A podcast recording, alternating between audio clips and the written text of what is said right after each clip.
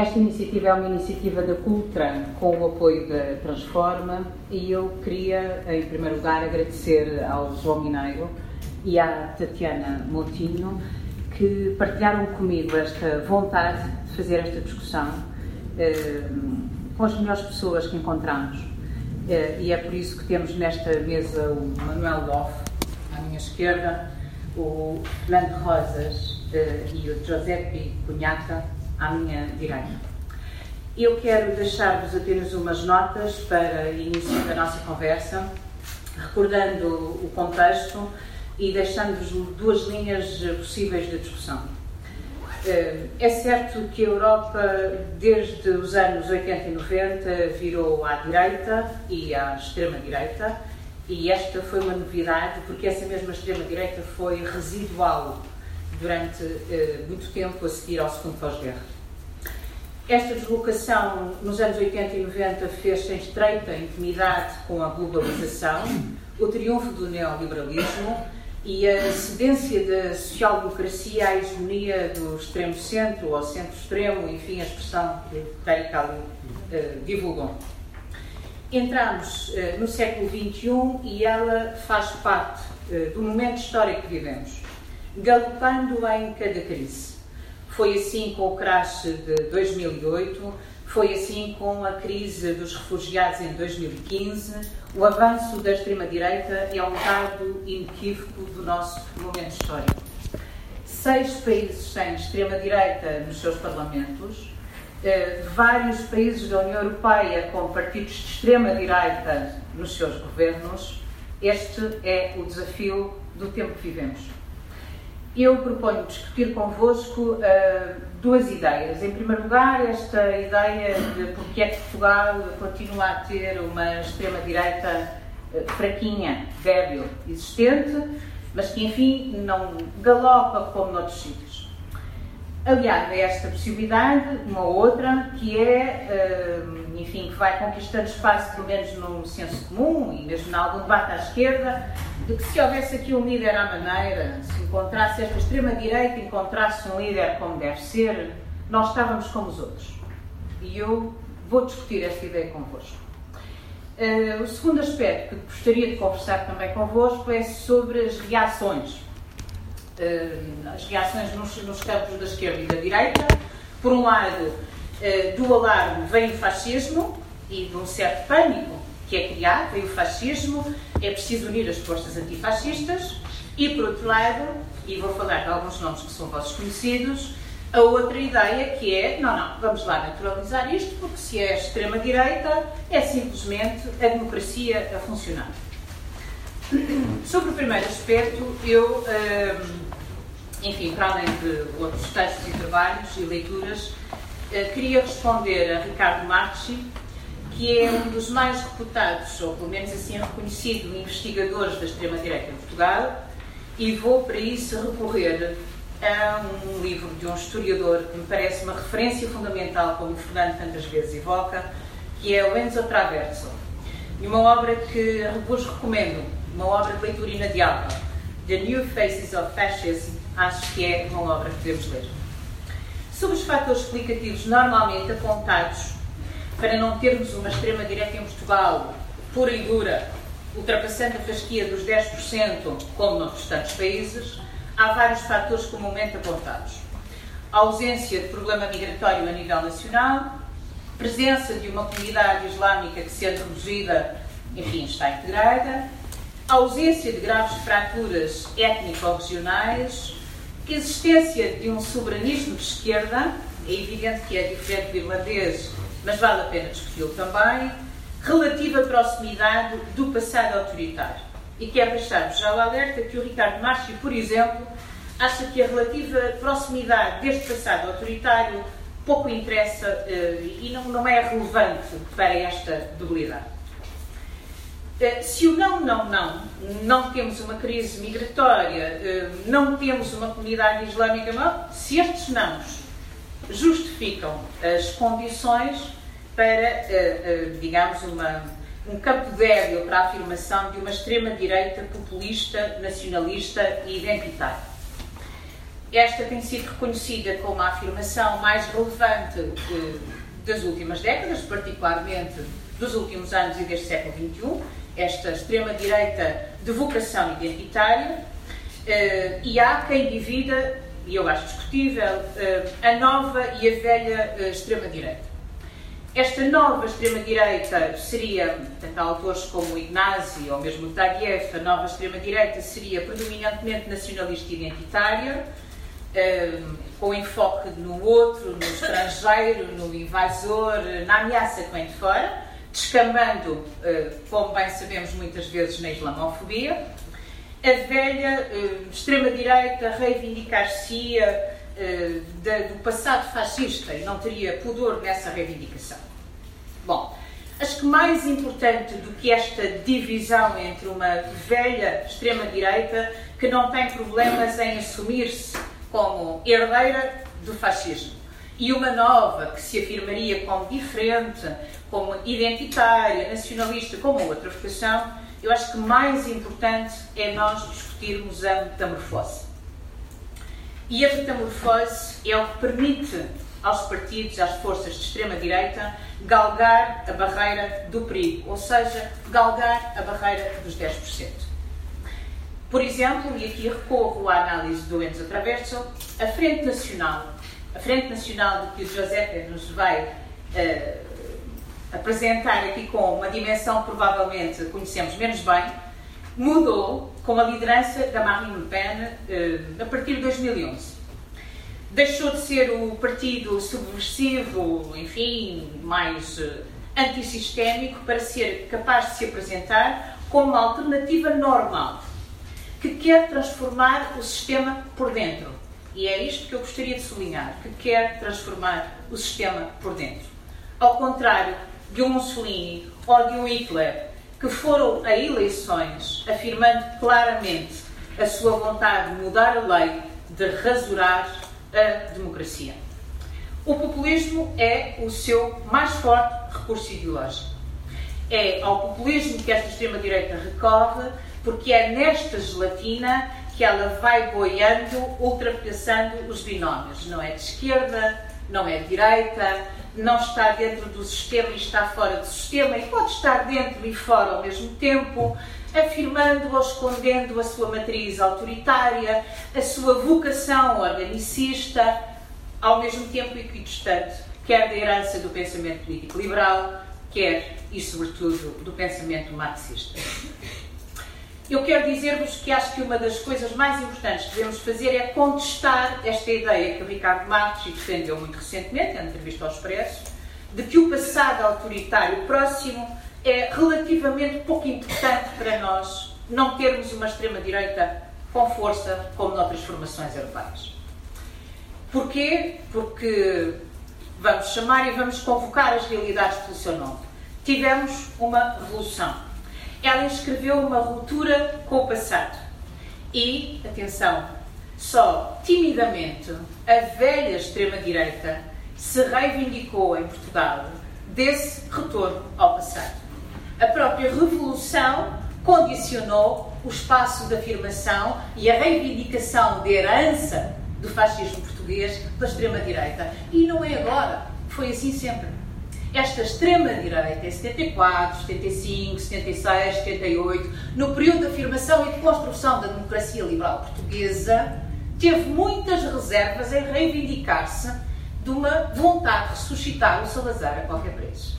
Tímida, portanto, controlada, portanto, nessa convocatória do passado. E as expensas disto, a nossa direita parlamentar, cuja geografia, como bem sabemos, pouco mudou nos últimos 40 anos, foi sendo capaz de absorver esta extrema-direita.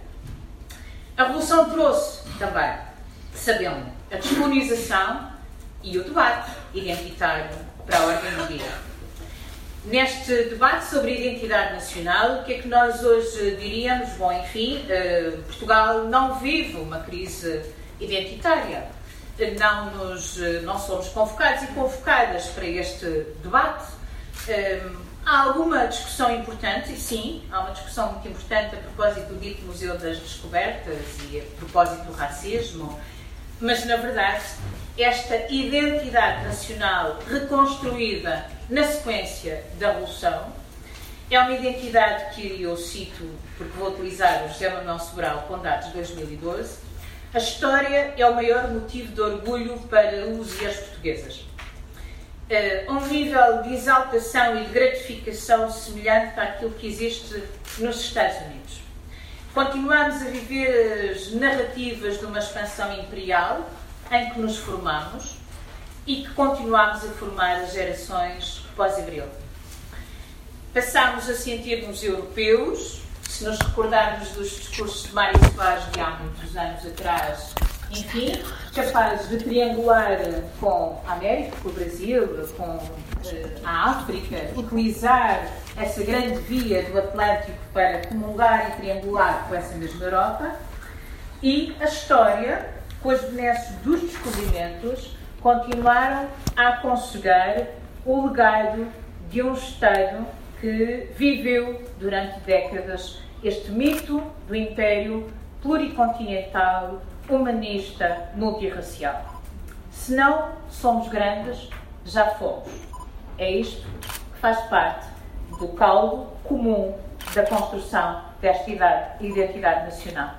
É isto que faz parte do, da concepção e do senso comum de que nós vivemos um império e um colonialismo fofinhos, que fomos diferentes, que fomos plurirraciais, pluricontinentais, que fomos humanistas e é este caldo identitário que, pelas piores razões, continua a aconchegar as almas nacionais e que é, porventura, um dos mais importantes debates que temos para fazer e nesse sentido, enfim, eu acho que uh, trabalhos como o que o Fernando fez uh, há bem pouco tempo, trazendo e trazendo a cru aquilo que foi a experiência do colonialismo português, são trabalhos fundamentais para nós. Sobre as reações, uh, vou utilizar o Enzo Traverso mais uma vez, que nos diz a palavra fascismo é tão desadequada, atual e indispensável. É isso mesmo é esta convocatória a que o Fernando também respondeu com a sua última obra, o que é isso o fascismo, o que é que foi o fascismo. É essa convocatória à qual ele responde, calma, vamos falar a sério do fascismo, mas nós encontramos numa era de pós-fascismo. É esta hum, palavra que ele utiliza, distinguindo claramente do que é o neofascismo, no sentido da convocatória clara, despodurada uh, e da reivindicação do fascismo. E, neste sentido, neste pós-fascismo, a convocatória é ainda e sobretudo para desafiarmos a compreendermos as muitas formas de destruir a democracia, ainda e sobretudo por dentro. Sobre a naturalização da palavra fascismo, fascistas, uh, neofascistas e o alarme, eh, que muito justamente e certamente com a melhor das vontades, muitos e muitas de nós têm convocado. Eu quero dizer-vos, para não vos tomar muito mais tempo, que eu considero que este, este alarme tem dois riscos. Tem o um maior risco, que é o de desresponsabilizar os centro-extremo, ou o extremo-centro, dos avanços da extrema-direita na Europa, e essa é uma responsabilidade histórica maior, e tem, em tempos difíceis como aqueles que vivemos e ao mesmo tempo tempos de decisão, nós vamos ter eleições europeias, vamos ter eleições legislativas, o risco de poder recentrar este mesmo centro político. Um, chamarei a atenção, se for caso disso, e se pudermos discutir para alguns artigos têm surgido neste sentido. Portanto, este é um dos riscos que eu vejo na naturalização do alarme veio dos fascistas. O segundo é interessante, que é nós começarmos a ouvir a direita, pura e dura, e alguns dos seus intelectuais a dizerem-nos, calma aí, é extrema-direita? Pois é.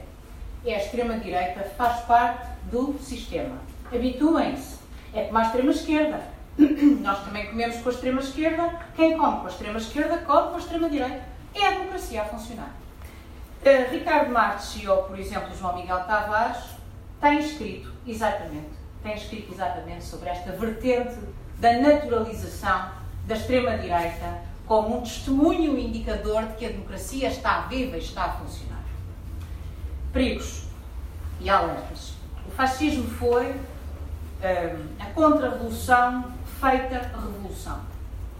Esta extrema-direita, até hoje, não fez qualquer convocatória em nome da convicção numa mudança radical da sociedade ou da imposição de uma nova civilização. Trump ainda não nos prometeu uma sociedade ou uma economia ou um sistema político radicalmente distinto. Isto é um alerta importante quando queremos fazer comparações que porventura não devem ser feitas ou que devem ser feitas com cuidado. Outros alertas é que é sobretudo necessário que verifiquemos a capacidade que esta extrema-direita tem de reconfigurar a direita clássica, a direita tradicional, como quisermos adjetivá-la. Como é que é possível ela escavá-la por dentro? Veremos e assistiremos às configurações e reconfigurações, por exemplo, na relação entre o PP e o Vox. Para mim, por hora, este é um dos debates que é um dos maiores desafios à esquerda. É compreender esta reconfiguração e o que é que está a acontecer neste escavar da democracia por dentro. Duas últimas palavras apenas para duas questões que ambos os autores a que recorri referem. Quer o Enzo Traverso, quer o Ricardo Marchi, em diferentes obras, como é evidente, falam desta falta de intelectuais. Onde é que andam os intelectuais? Onde é que estão os intelectuais? Os intelectuais. O fascismo teve intelectuais. A, a, a direita portuguesa, a direita radical portuguesa, teve intelectuais, reputadíssimos intelectuais, alguns deles vocês conhecem muito bem. Uh, Manuel Múrias, o fundador da Rua, o Adelino Maltês, o Jaime Nogueira Pinto, o Nuno Rogério, o José Miguel Júdice. Esta gente fez parte desses grandes debates da direita pura e dura nos anos em que ela procurou reconfigurar-se. Perguntei onde é que eles estão. Eu diria que alguns estão disponíveis. Nomeadamente, e deixo apenas uma nota, quando Ricardo Matos diz, bom, isto, uh, Ventura talvez não seja, porque aquilo que faz falta é um empresário político com autonomia financeira suficiente e capaz de apresentar uma oferta política em consonância com os esquemas fraturantes que existem na sociedade portuguesa. Este é um repto que o Ricardo Marchi, esse reputado investigador das extremas-direitas, deixou muito recentemente. Se não há uh, muitas condições entre nós para a afirmação desta extrema-direita populista, nacionalista, radicalmente identitária, não quer dizer que não haja vontades e que não exista disponibilidade e que não seja nosso desafio e nosso combate estarmos aqui para todos os debates e tudo aquilo que for preciso fazer. Eu eh, agradeço a vossa atenção, passo a palavra ao eh, Fernando, eh, certamente acrescentará muito a esta possibilidade de termos uma conversa sobre extremas direitas novas e velhas nos dias de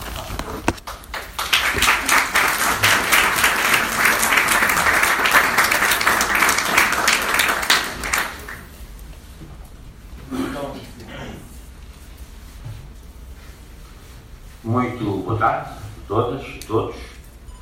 Hum, a, a, pergunta que vou colocar e a que vou procurar de alguma maneira responder é a seguinte: vem aí um novo fascismo, está aí a preparar-se uma reedição uh, do fascismo. E o que eu proponho fazer é brevemente enunciar aquilo que eu considero serem as pré-condições históricas que deram lugar ao fascismo, ao fascismo entre as, as guerras do século XX, e depois verificar em que medida essas circunstâncias se eh, verificam ou não uh, nesta, neste início do século XXI. Uh, eu normalmente costumo considerar uh, como pré-condições históricas para a emergência do fascismo quatro aspectos. O primeiro a crise política e económica do capitalismo liberal. O fascismo não cai do céu aos trampiões, não é uma moda, não é um, um defeito genético de um povo ou de uma etnia. O fascismo é a resposta de setores maioritários da classe dominante à crise do sistema liberal e à ameaça revolucionária do movimento operário, historicamente. A segunda, a segunda pré-condição, falando de uma forma sintética, a derrota do movimento operário, ou seja, a derrota da, daquela classe cujas organizações de massa e políticas tinham condições para fazer face ao fascismo. Uh, o adversário que podia derrotar o fascismo, mas não o fez.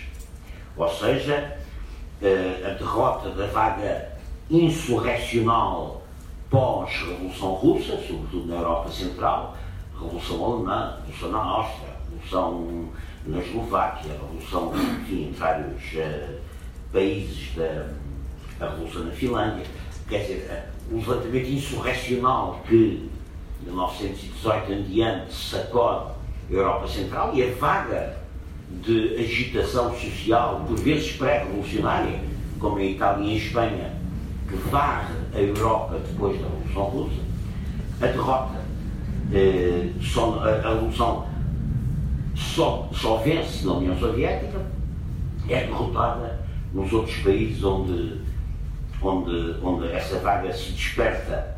E é, portanto, como se sabia, no espaço aberto por esse refluxo, por essa derrota, que se vão instalar as ditaduras que posteriormente se fascistizam e vão, e vão dar lugar, de uma forma geral, aos, aos, aos regimes fascistas.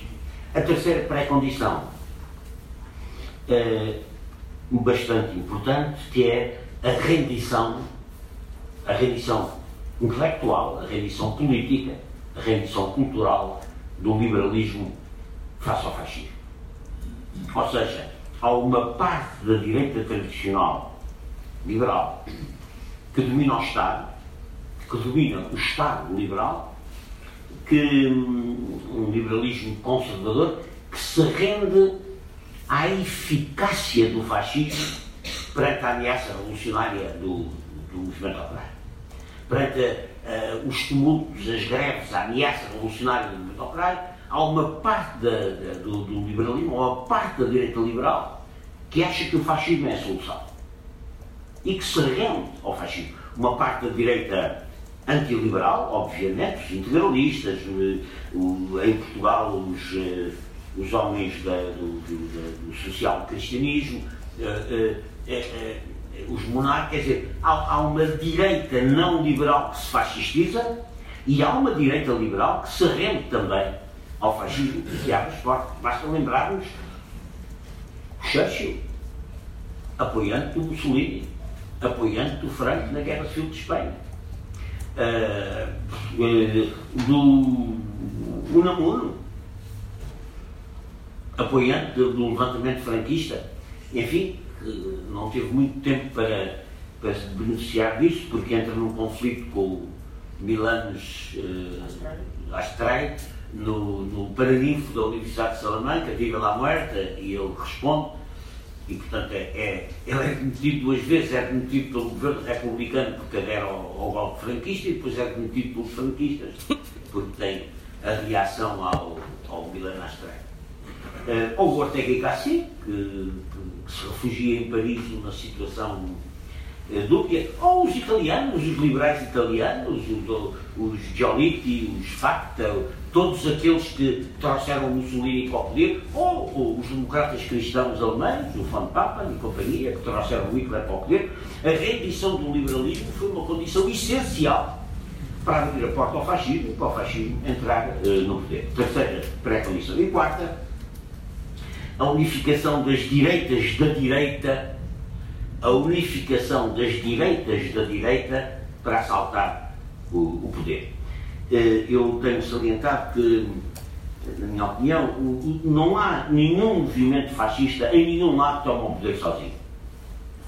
O fascismo plebeu, o fascismo pequeno-burguês, o fascismo caceteiro, eh, o fascismo do Partido Nacional Fascista, das SA uh, eh, nazis, do, dos uh, legionários da Guarda de Ferro na Roménia, uh, do, dos falangistas espanhóis, dos camisas azuis portugueses, Nenhum deles toma o poder sozinho. Nenhum deles chega ao poder sozinho. Os movimentos fascistas plebeus chegam ao poder através de uma aliança com o fascismo conservador. Ou seja, com aquela parte da direita tradicional que se rende ao fascismo, que se aproxima do fascismo como solução para a crise, e é esse encontro entre o fascismo conservador e o fascismo plebeu que dá os regimes fascistas. Os regimes fascistas são fruto desse encontro. E nesse sentido, é, é sempre essa aliança entre o fascismo e o conservador que, eh, eh, que, que, nos permite compreender a transformação de movimentos fascistas em regimes fascistas. Os regimes fascistas são uma coisa mais, eh, mais ampla. A verificação destas quatro pré-condições é interessante perceber em que, em que sentido é que elas se verificam ou não na Europa atual e não só na Europa. Uh, estas circunstâncias históricas, uh, do meu ponto de vista, em parte reproduzem-se naquilo que é a segunda crise histórica do sistema liberal que nós estamos a viver. Nós estamos a ver uma segunda crise histórica do sistema liberal. Crise económica, crise social, crise política, crise de legitimidade. Eh, mas, quer dizer, as crises do capitalismo repetem-se, não é? O capitalismo tem crises cíclicas, portanto elas repetem-se, mas o conteúdo de cada crise não se repete. Ou seja, as circunstâncias históricas repetem-se, mas o conteúdo dessas circunstâncias não se repete. Uma crise nunca é igual à outra, porque o mundo muda. As classes mudam, os equilíbrios económicos sociais alteram-se. E, portanto, uma crise verifica-se e a, a, a, a, crise que vem a seguir é também uma crise, mas é uma crise com um conteúdo diferente. E, portanto, esta segunda crise histórica do sistema liberal do pós-guerra, uma crise, uma crise muito prolongada, iniciada no, no final dos anos 70 e que se e que, e, que, e que se desenvolve com altos e baixos, o pico de 2008, 2009, desenvolve-se com altos e baixos, e está aí outra à vista, eh, que é uma, é uma característica do processo de desenvolvimento do capitalismo no século XXI, eh, mas eh, voltam a verificar-se algumas destas pré-condições com conteúdos diferentes. Mas interessa verificar isto, porque isto significa que há uma mudança paradigmática que está, que está a constituir-se. É? Em primeiro lugar, há uma nova crise sistémica, disse, desde a segunda metade dos anos 70, eh, eh, implicando, é uma crise que, tal como a crise de 29, é a mesma coisa, implica para as classes dominantes uma mudança paradigmática, ou seja, a criação de um novo modelo de política e de economia para responder à crise não é só uma crise que o capitalismo pretende resolver com métodos conjunturais. É uma crise que desperta em importantes setores das classes dominantes o objetivo de uma mudança paradigmática de sistema político e económico. E, portanto, que eh, implica, traduz, anuncia uma profunda alteração de relação de forças entre o o capital e o trabalho. Tal como em 29. Eh, essa ofensiva neoliberal, nós conhecemos muito bem os seus termos, sobre exploração da força de trabalho assalariada, desemprego, precarização, baixa nominal e real de salários, aumento de tempo de trabalho não pago, ou seja, aumento da mais-valia absoluta e, portanto, sobre exploração do trabalho. Segunda vertente, privatização dos setores estratégicos da economia e dos setores rentáveis do Estado Social, eh, escola pública, saúde pública, segurança pública, conhecemos bem isso. E, em terceiro lugar, financiarização do processo de acumulação, o que me parece uma mudança substancial, muito importante, tem sido assinalada por vários economistas, ou seja, a prevalência crescente da acumulação por via da especulação financeira, da fraude da fuga ao fisco e da desregulamentação dos mercados eh, financeiros. Portanto, assente na livre circulação de capitais e na desregulação financeira. Ou seja, a, a, uma, um, um, processo de acumulação assente não tanto no investimento produtivo, mas sobretudo na financiarização da economia. O segundo traço que me parece importante chamar a atenção é que também nesta segunda crise histórica há uma derrota histórica do socialismo real. Quer dizer, é uma espécie de equivalente funcional da derrota histórica do movimento operário. Uh, a implosão da União Soviética, da sua área uh, de influência, a restauração do capitalismo na China sob direção do Partido Comunista Chinês. Uh, podemos argumentar que para muitos nós, para muita gente da minha geração, essa esse socialismo real não era a ideia que nós fazíamos do socialismo, nem o atual socialismo na China, eh, não era a ideia que fazíamos do socialismo, mas um, isso acarretou uma crise profundíssima, do, sobretudo do marxismo como ideia emancipatória, como cultura de emancipação. E, e isso eh, causou uma, uma crise profunda e prolongada nas várias esquerdas marxistas, marxizantes da, da Europa, sobretudo uma perca de hegemonia, uma perca de hegemonia ideológica, uma perca de influência política e ideológica das ideias emancipatórias do marxismo, e fez com que hum, muitos partidos comunistas eh, desaparecessem, muitos partidos da esquerda revolucionária desaparecessem, sobretudo teve um efeito que me parece muito importante. É que quando a crise desaba sobre o mundo assalariado e sobre grande parte das classes intermédias atingidas pelo desemprego, pela precariedade, pelos despedimentos, pela brutalidade neoliberal, essas camadas sociais, em muitos sítios, não tiveram voz nem representação. Ou seja, a crise das esquerdas criou uma ausência de enquadramento, de representação e de voz para, muitos setores atingidos pela crise, criou um espaço vazio que foi ocupado, que vai ser ocupado, que foi ocupado e vai ser progressivamente ocupado, né? a partir daí, pela, pela, pela, pela nova extrema-direita emergente, pela nova xenofobia, pela nova demagogia populista, etc., com certo tipo de argumentos eh, supraclassistas, mitológicos, de regresso a, um, a, uma grandeza nacional mítica, eh, que em muitos aspectos são inspirados naquilo que era o próprio discurso do fascismo nos eh, anos 30. Em terceiro lugar, eh, a rendição do centro, do centro político europeu ao neoliberalismo que é uma espécie de equivalente à rendição do liberalismo. Uma rendição do centro europeu, ou seja, a rendição da social-democracia, a rendição da direita tradicional, às soluções neoliberais. O que, naturalmente, foi absolutamente essencial para a instalação do novo modelo económico-social eh, do capitalismo eh, neoliberal. Revogando, aliás, a herança sociopolítica eh, do pós-guerra. No pós-guerra do Estado Social, no pós-guerra da colaboração entre o capital e o trabalho, enfim, o Estado, o Estado, o Estado social a que a ameaça do comunismo no pós-guerra obrigou, de alguma forma, também uh, os sistemas do capitalismo ocidental, sobretudo europeu, uh, a fazer. Um, a polarização política e social originada pela instalação do novo paradigma e pelo agravamento da exploração do trabalho, pode-se mesmo dizer que está a esvaziar o centro. A crise dos partidos social-democratas é o pagamento dessa, desse abandono, dessa rendição, e a crise da direita. Se fala menos, mas a crise da direita política tradicional, uma crise profunda de legitimidade, de apoio social, de representatividade. Quarto fator.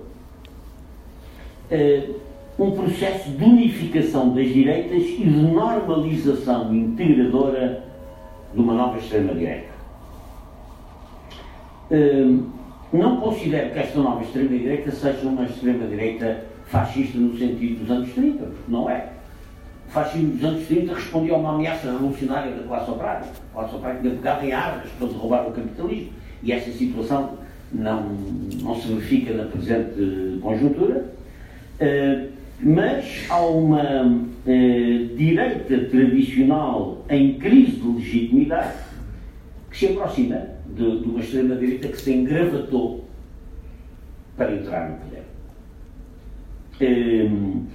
Com o seu nacionalismo xenófobo e autoritário, eh, o que se verifica hoje na Europa é que o cordão sanitário que costumava separar a direita tradicional da extrema-direita tende a desaparecer. O caso mais evidente é o da Espanha, é? onde, onde o Vox viabilizou o governo da direita na Andaluzia e só não viabilizou em Madrid porque perdeu as eleições. Perderam as eleições. Senão, lá estava o PP a governar com o apoio parlamentar do Vox. É? E aí eh, acabou eh, decidida definitivamente pela como acabou em Itália, como acabou eh, na Hungria, como acabou na Polónia, como acabou nesses países todos que a Cecília há pouco já, já, já, já invocou. E, portanto, a, a radicalização da vida política europeia leva a um fenómeno que tem duas partes. Uma direita que se radicaliza e aproxima dos temas, das soluções e das propostas da extrema-direita, e uma extrema-direita para, para recuperar base social de apoio, para ir pescar nas classes intermédias que a extrema-direita, uh, em certos países, arrebanhou, e uma extrema-direita que se aproxima da direita como forma de Estado. E, portanto, é, esta, uh, é este novo encontro de uma extrema-direita que se. de uma extrema-direita que se cosmopolitiza com uma direita tradicional precisa dela, que se verifica neste momento em muitos, muitos países da Europa, mas também da América Latina. Vejam o que se passa no Brasil, a direita brasileira rendeu-se ao Bolsonaro e, à, e àquele bando eh, ignóbil de fascistas que hoje governam o Brasil. E, portanto, uh, agora, é uma extrema-direita que se engravatou, que, que é muito curioso, porque vocês reparem, esta extrema-direita começa, isto tem variações, não é? Mas é uma extrema-direita que arrevora um discurso nacionalista xenófobo, até anti-europeu, mas à medida que se aproxima do poder, as críticas à União Europeia desaparecem. Vejam Salvini e a Itália. Quer dizer, de repente, extrema-direita. As, as, críticas nacionalistas, soberanistas à extrema-direita tendem a, a, a, a normalizar-se. E nenhuma crítica, obviamente, ao sistema capitalista em si mesmo, e muito menos ao núcleo fundamental que é hoje a liberdade de circulação de capitais, a desregulamentação do mercado de capitais e, portanto, a financiarização total das economias, com os quais, aliás, a extrema-direita não tem está inteiramente, pelo contrário, propõe-se a aplicar ativamente essas medidas. Agora, há duas características novas que eu vou muito brevemente referir, e essas são aquelas que, do meu ponto de vista, mais desafiam a esquerda. Uma, portanto, uma quinta, um quinto ponto para o qual queria chamar a atenção. Há novas formas de totalitarismo em marcha que fabricam a legitimidade dos novos poderes, os novos poderes uh, neoliberais e de tendência autoritária. Iluminam o pluralismo informativo e cultural e normalizam o, o pensamento único. Isto traduz, sobretudo, numa alarmante concentração dos médios e das redes sociais num, num punhado de oligopólios eh, financeiros, que têm o controle dos médias e das redes sociais, e que fabrica e reproduz com uma amplitude sem precedentes ideias que se fazem consensualizar e, e, e que legitimam uh, a nova ordem uh, das coisas. É, uh, é um processo brutal de homogeneização cultural e de afirmação da, da hegemonia das, das forças sociais dominantes, inesperado desconhecido e, portanto, muito difícil de combater. E, em sexto lugar, outra novidade importante é hum, uma coisa para a qual o Francisco Louçã, num escrito dele, uh, nesse livro que, sobre o populismo que fizemos, uh, chama a atenção, que é uh, a coerção por imposição internacional. Ou seja, um, aquilo que ele chama a nova política das canhoneiras, para evocar a política das canhoneiras do imperialismo do século XIX. Ou seja, diz, diz ele, e isto é uma observação que me parece muito importante, a acumulação financeira, a liberdade de circulação de capitais, a desregulação dos mercados, a criação de capital fictício, que é o principal alimento da acumulação no momento presente, organiza-se num território exterior ao controle democrático, às pressões imediatas da luta de classes ou dos processos eleitorais e movimentos sociais. É como se fosse uma realidade paralela, que a vida política e a luta política normal têm dificuldade em alcançar. Eh, e é transnacional e indiferente ao exercício direto da hegemonia. Uh, observem bem o que está a ser a política de sanções dos Estados Unidos do Trump contra a Venezuela, contra o Irão, agora recentemente. Ou seja, são políticas que decorrem de um sistema de controle financeiro por parte do dólar e do capital americano, que, que, qual as formas normais de política fogem, porque está do outro lado, não é? Está, é uma espécie de meta-realidade e que estrangula pura e simplesmente, não é só a economia do Irão. O que eles fazem é impedir todas as empresas que fornecem a economia do Irão de fazer comércio com o Irão. E, portanto, é um estrangulamento geral. Quem desobedece à ordem do Império vai à falência. Não, não... E, portanto, como é que se... E isto é uma, uma realidade muito, muito importante que, que, que não é para desvalorizar, não é?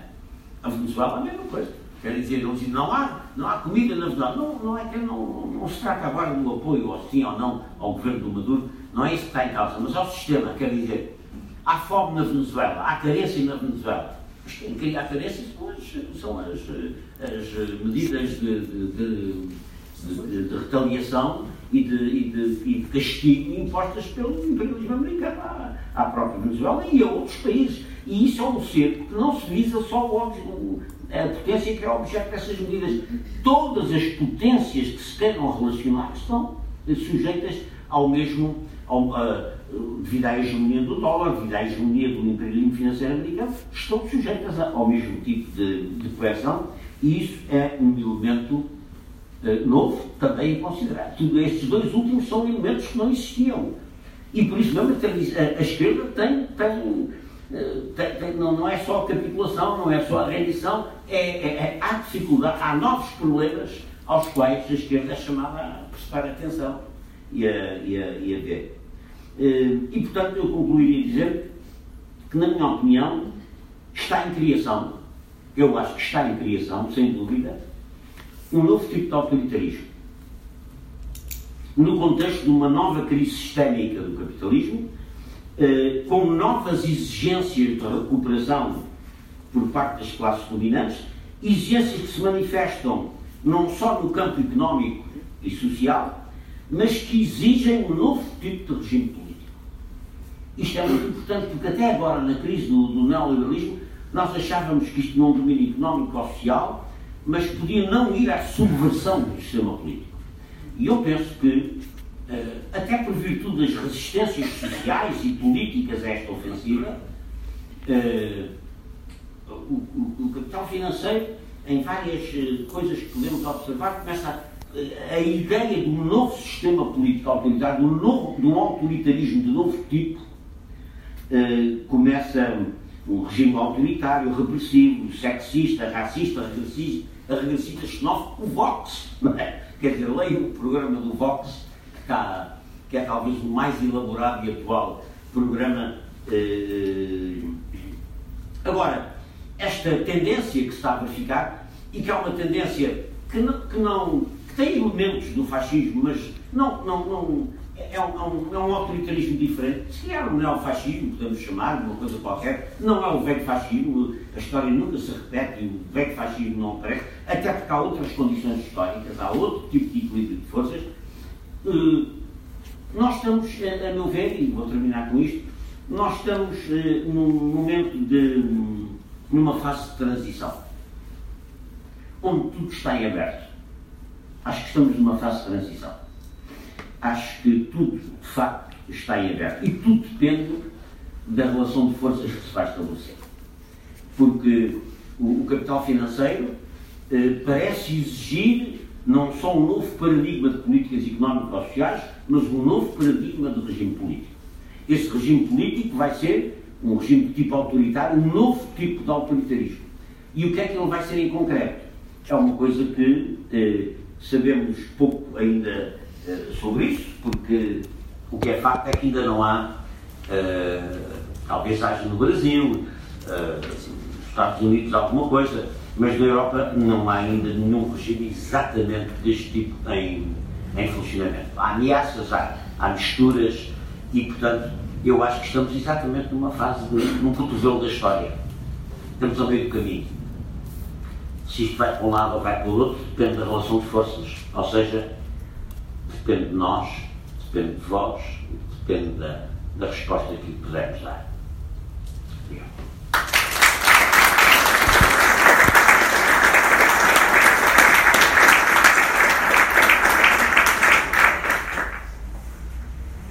Boa tarde a todos e a todas. É, bom, começo por agradecer a vossa presença numa arte simbólica e, em segundo lugar, o convite da quem organizou foi a Cecília. João e a Tatiana. Ok. Está feito. É, a primeira das questões é saber se de facto, é, o título é As Novas, as Velhas e as Novas Extrema-Direitas, e se de facto, existindo ou não uma novas, umas novas extrema-direitas, se a democracia, se as democracias tal qual as conhecemos, com as enormes limitações que elas têm, estão ou não em perigo. E eu entendo que sim, evidentemente, e que há uma ameaça por parte de forças antidemocráticas, mas eh, suponho que dos que, aqui, dos que aqui estamos não subscrevemos a descrição que, hum, eh, enfim, hegemonicamente nos tenham, ou maioritariamente nos tenham a transmitir e que há uma linha divisória entre, digamos assim, os populistas e, agora vamos ouvir muito nestas eleições, os cosmopolitas e, sobretudo, os europeístas cosmopolitas, porque, em primeiro lugar, como se o conceito de populismo, não vamos aqui discutir em detalhe, como se o conceito de populismo pudesse ser aplicado desta forma, como agora tem sido aplicado, exatamente como, há, como até provavelmente hoje, mas sobretudo há, há, há 30 e há 20 anos atrás, se utilizava o conceito de totalitarismo. Existem os de esquerda e os de direita, e no centro estamos nós, estamos nós, são aqueles que anunciam, mas no princípio estamos sempre na virtude, não é? O populismo há os de esquerda e os de direita, e no meio estamos nós que somos virtuosos. Não, não nós não dividimos entre cosmopolitas e populistas. Uh, eles, nós dividimos, continuamos a dividir quem acha, entre quem acha inevitável, por exemplo, reduzir direitos democráticos e cívicos portanto no campo cívico, quer no campo social, para, como se agora tem, tem, tem, se, se, costuma dizer, para enfrentar os novos perigos e desafios do século XXI, as competições, a competição das economias asiáticas, o terrorismo, e, pelo contrário, aqueles que entendem que há que retomar a longa marcha da democratização que se iniciou no pós-Segunda Guerra Mundial e que se interrompeu há 30 anos, há 40 anos atrás, com o avanço do neoliberalismo e do neoconservadorismo, desde, desde a Thatcher e, a, e o Reagan, em, com anos, um ano de, de, diferença no momento em que foram eleitos, 79 e 80. E, portanto, eu não sou dos que acham que a ameaça começou em 2016 com a eleição do Trump ou com o Brexit, ou agora, há, um, há, há meses atrás com a eleição do Bolsonaro, ela começou já há 40 anos com a reconstituição de, eh, de, ao mesmo tempo que se reconstituíam sociedades abertamente policializadas a pretexto da emergência da luta armada urbana em vários países europeus, e só falo da Europa, foi o caso da França, com a ação direta e, e os cursos. Era o caso da Espanha, com que ainda sobrava da, da luta armada antifranquista mais a ETA. Era, foi o caso da Alemanha, com o Bader-Meinhof, a fração do, do, do, Exército Vermelho. Foi o caso do, do, do, Reino Unido até ao final do século XX, com, evidentemente, o caso da, com, com a luta armada do Ira. Em, eh, mas não esqueçamos esta, essa reconfiguração autoritária, ou seja, liberais democracias que não têm nenhum receio em se assumir como Estados autoritários em nome da ameaça eh, terrorista, foi feita exatamente como está a acontecer na, na, na atualidade, só que naquele momento, no, no, seu momento inicial, com o avanço do neoliberalismo e, portanto, uma transformação radical das relações de trabalho e das relações sociais e económicas. Desde há 25 anos, pouco depois, de, de, ou seja, desde meados dos anos 90, pouco depois da grande viragem de 1989, as extremas-direitas entraram no poder pela mão das direitas clássicas, e em alguns casos, pela mão da social-democracia. Entraram, em muitos casos, menos falados no nosso âmbito, nos países da Europa Centro-Oriental, vamos chamar assim, pós-comunistas, mas não nos esqueçamos, em 1994, se Salvini chegou agora ao poder, e aí está número 2, 3 do governo, eh, do governo italiano, o partido que ele representa, que hoje só se chama Liga, mas se chamou a vida toda Liga Norte, entrou no poder em 1994 com Berlusconi e reentrou todas as vezes que Silvio Berlusconi formou governos. Isto não tem nem 2, nem 3, nem 4 anos, tem 25, foi em 1994. E, portanto, não há novidade nenhuma neste caso. Eh, as novas extremas-direitas, o termo que estamos aqui a utilizar para as distinguir, digamos assim, desde o ciclo da primeira metade do século XX até à, à derrota do nazifascismo em 1945, elas também não nasceram recentemente, elas são uma transformação, sobretudo aquelas que nasceram nos anos 60 e que nasceram diretamente em reação à radicalização da esquerda, ou melhor, ao triunfo, ao avanço, ao, ao ponto final, ao ponto de chegada de 30 anos, meados dos anos 70, que o 25 de Abril foi, nesse sentido, o canto do cisne, de 30 anos de um ciclo progressista na história mundial, que começa com a derrota do fascismo em 1945, avança com a descolonização, com os direitos das mulheres, com os direitos cívicos, das, nomeadamente das minorias de afrodescendentes, e tem, nas revoluções de 68 e na Revolução de 25 de Abril de 1974, ou na Revolução Portuguesa de 74 e 75, o seu ponto, bom, eu gostaria de pensar o seu ponto mais avançado, mas claramente o seu canto do cisne a partir daquele momento e até hoje, nós continuamos a viver uma reação a esses uh, eh, 30 anos. Estas extremas-direitas, com a configuração, eu tentarei aqui fazer um, um, elenco dos grandes valores ideológicos com que elas trabalham, são, uma são, eh, são herdeiras, mais do que serem herdeiras dos anos 20 e 30, mas é inevitável, inevitável, inevitável falarmos, evidentemente, da, da, melhor, reconhecermos nelas heranças, legados, do que foi o fascismo primigênio dos anos 20 e dos anos 30, da mesma forma como em todas as revoluções, como a portuguesa, em todas as revoluções, alguma coisa há da Revolução Francesa, alguma, alguma coisa há da Revolução de Outubro. Eh, elas, portanto, nascem, essas novas extremas-direitas nascem nos anos 60, e neste último meio século elas mantêm, já têm meio século, elas mantêm algumas características comuns. Em primeiro lugar, um discurso reacionário, ou se quiserem, neo-reacionário. Eu utilizo o termo reacionário no termo, na acessão original dela do início do século, do, do, do, do século XIX. Em reação contra as revoluções liberais, contra a Revolução Francesa em primeiro lugar, em reação contra todas as transformações da contemporaneidade. É um discurso reacionário feito, eh, como, é verdade, o fascismo tinha, com permanentemente o tom uh, e a estética da raiva e da decepção relativamente ao presente, é? com uma explicação de que, de que este presente uh, está. Hoje vivemos com os despojos, ou seja, neste discurso da raiva e do medo, os despojos de uma degradação que se iniciou há demasiado tempo, que agora é preciso, à qual é preciso pôr, pôr termo, e é um discurso contra todas as heranças revolucionárias da, da, contemporaneidade, mas que é um discurso adequado à segunda metade do século XX. Em primeiro lugar, uma velha tese que não é única da extrema-direita, as direitas clássicas mantêm-nas, que é que todas as mudanças revolucionárias, todos os processos de reivindicação que transformam efetivamente, substancialmente, materialmente a nossa vida, foram afinal, não resultam da vontade popular, da vontade democrática, resultam fundamentalmente de uma espécie de conspiração de algumas elites de revolucionários profissionais que podem assumir a, a, a, imagem de intelectuais malévolos que, a partir, por exemplo, veja o discurso do Bolsonaro uh, ou da direita brasileira, da direita em geral, não só da extrema-direita, sobre a escola e sobre a escola pública, que utilizando o veículo da escola pública, e noutros casos diziam, Alemanha 1920-30, uh, utilizando o cinema e a imprensa nas mãos dos judeus marxistas, manipulam a opinião pública, manipulam as pessoas a mudança, as grandes mudanças revolucionárias, por exemplo, aquelas que eu enunciei da segunda metade do século XX, a, a, derrota do fascismo e a construção e os avanços nos direitos sociais muito evidentes nos anos 40 e nos anos 50, a descolonização e a crítica eh, radical ao colonialismo, ao imperialismo, ao racismo. Uh, e já agora, neste último sentido também, a reivindicação uh, dos direitos das minorias dos afrodescendentes, uh, e uh, dos direitos das mulheres, todas elas foram, mais tardiamente nos direitos LGBT, todas elas são consideradas fundamentalmente, são consideradas sempre, no momento em que foram, perdão, uh, enquanto movimentos organizados, são sempre considerados formas de manipulação da opinião pública e, sobretudo, diga-se passagem, em particular dos jovens. Outra coisa é, como dirá qualquer conservador, e isso a extrema-direita é moralmente conservadora, dirá uma coisa é a evolução que se entenderia natural, lenta, da sociedade, respeitando a ordem social e os parâmetros essenciais da organização em que, teoricamente, todos nos reconhecemos, mas muito diferente é estes solavancos da história eh, imprimidos, no, impressos no, no, no, no, registro cronológico, no registro da história, por, estas, por estes grupos de manipuladores que eh, tendem a desordenar a forma como nós vivemos.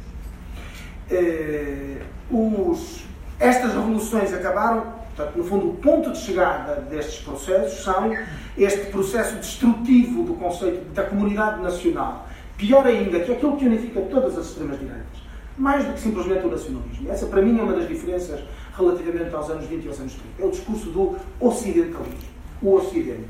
O Ocidente sob ameaça. Ele já estava presente nos anos 20 e nos anos 30. Uh, a Cadência do Ocidente é um dos best-sellers neoconservadores, ou melhor, na, naquela altura conservadores dos anos 1920, do, do Oswald Spengler, mas agora em grande parte para poder fazer o pleno da, evidentemente, do sentimento uh, xenófobo contra o outro, e particularmente contra aquele outro descrito, já não como raça, e já perceberemos porquê, mas como culturalmente inassimilável, culturalmente incompatível connosco. Por exemplo, não é o único, o Islão. Uh, para poder fazer esse pleno, o discurso não é tão centrado na nação, é centrado no Ocidente. E é centrado no Ocidente, evidentemente, cristão, judaico-cristão, é uma das novidades da extrema-direita dos nossos dias. Mais de metade das organizações, a maioria das organizações de extrema-direita dos nossos dias, abandonaram o antissemitismo. E uma nova extrema-direita de, já o sabemos, os brasileiros conhecem-na bem, os norte-americanos, bom, os americanos todos conhecem-na bem, e de inspiração evangélica, tenham no elogio de Israel como vanguarda do Ocidente no território do infiel, para resgatar o que, são, o que é um território sagrado ao infiel, tem nesse elogio a Israel aquilo que os obrigou, evidentemente, a abandonar todo o discurso antissemita. Eu não sei se abandonaram todo o sentimento antissemita. O discurso fizeram. Mas era muito curioso, nos anos 90, acompanhar, eu, eu estudei em Itália, acompanhar o que era a extrema-direita italiana, qual era uma das formas mais evidentes da extrema-direita italiana ganhar eh, direito de cidadania à escala internacional. Visitar Jerusalém e fazer um elogio do Estado de Israel. E fazer, como o então líder do, do pós-fascismo daqueles tempos Gianfranco Fini fez, pela primeira vez, uma espécie de autocrítica do fascismo italiano, num ponto. O fascismo italiano teve, eh, evidentemente, legado, um legado muito positivo. A extrema-direita italiana dizia, diz até, bom, pelo menos dizia nos anos 90, que a maior figura da história da Itália eh, do século XX era, evidentemente, Benito Mussolini mas reconhecia, não é particularmente difícil no contexto cultural das direitas, bom, é, se quisermos da, da, política internacional dos nossos dias, reconhecer pelo menos que o Holocausto foi um erro, que perseguir os judeus foi um erro. Sobretudo se puder servir para o novo choque de civilizações do século XXI. E esse novo choque de civilizações não é o Ocidente cristão contra o judaísmo, é o Ocidente cristão contra o Islão.